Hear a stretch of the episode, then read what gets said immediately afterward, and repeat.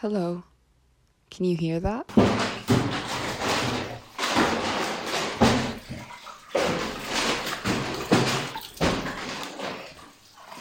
Or that?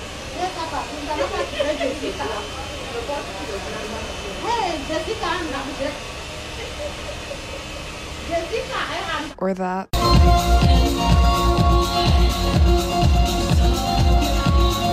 if you didn't hear any of it? What if you were isolated to what was happening around you? What if everyone's modes of communication wasn't your own? حرام أهله بده يضل متكل عليهم كل حياته I don't know how a person like him can function in the world. Like, how does a person like that experience love? How can a person like him be loved? Like, when he, how does he see the world? And, you know, I just feel sorry for him. I just, you know, haram. Like, uh, how can he maintain any sort of uh, relationship or friendship when he doesn't experience, like, you know, the whole thing? Like, I would just fucking kill myself.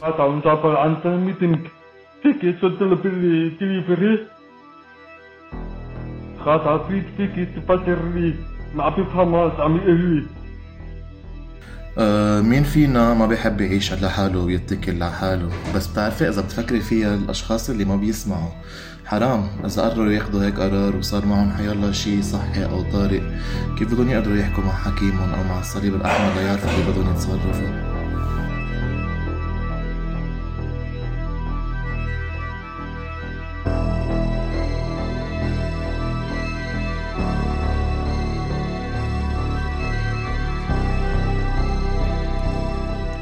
Lack of proper media representation on disability shapes the way our society view people who are not abled, as in people forget they exist.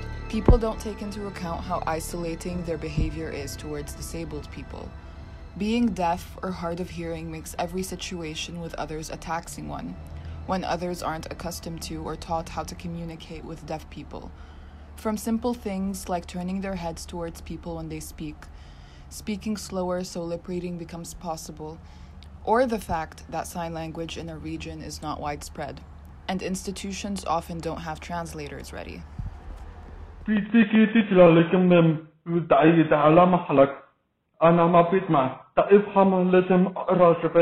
Individuals who aren't abled are entirely competent and are capable enough of achieving what they put their minds to.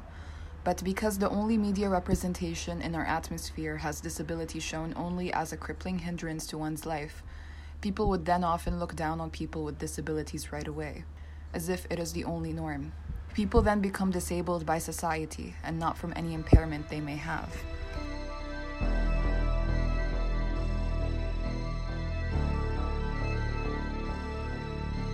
كيف في يسوق كيف في يتعلم كيف يتكل على حاله آه، يحكي يتواصل مع العالم. عادة ممكن آه، بدها لما تعرف الدوام أكثر ممكن يمكن تدخل الدوام أكثر أو بتعتقل أو هيا في كرم جامعة متعرف كتير أحسن. آه. بتير المسؤولية وتعب تعب تبقى تتعامل بالمجال بالتقع والمسؤولية أنت وكل In general, people with disabilities are perceived as their disability and not as regular humans. They are assumed to always need the help of others due to their impairment. For instance, people with a hearing impairment are no exception to that. To them, noise in general is considered to be a sound of apartheid, or rather, apartheid through lack of sound.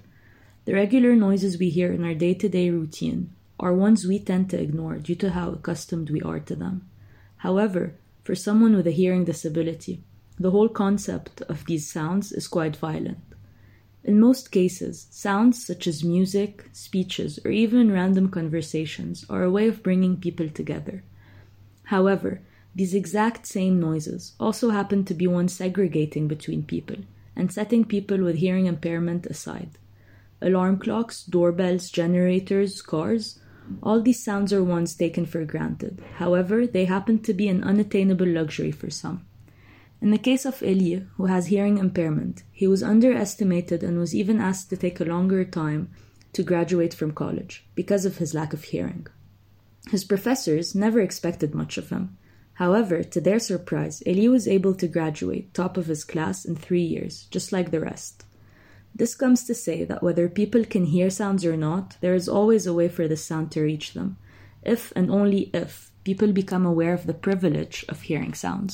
انت كيف فكرتون يعني بعمل انت فكر بعمل ما بتفهم عليك هيك بدك عن جد انت شو بتحب عن جد انت بفكر عن بتمنى بعمل الباترن يفهم مية بالمية لا انت بفكر فهم كله منيح باترن مية بالمية من انت وجوبي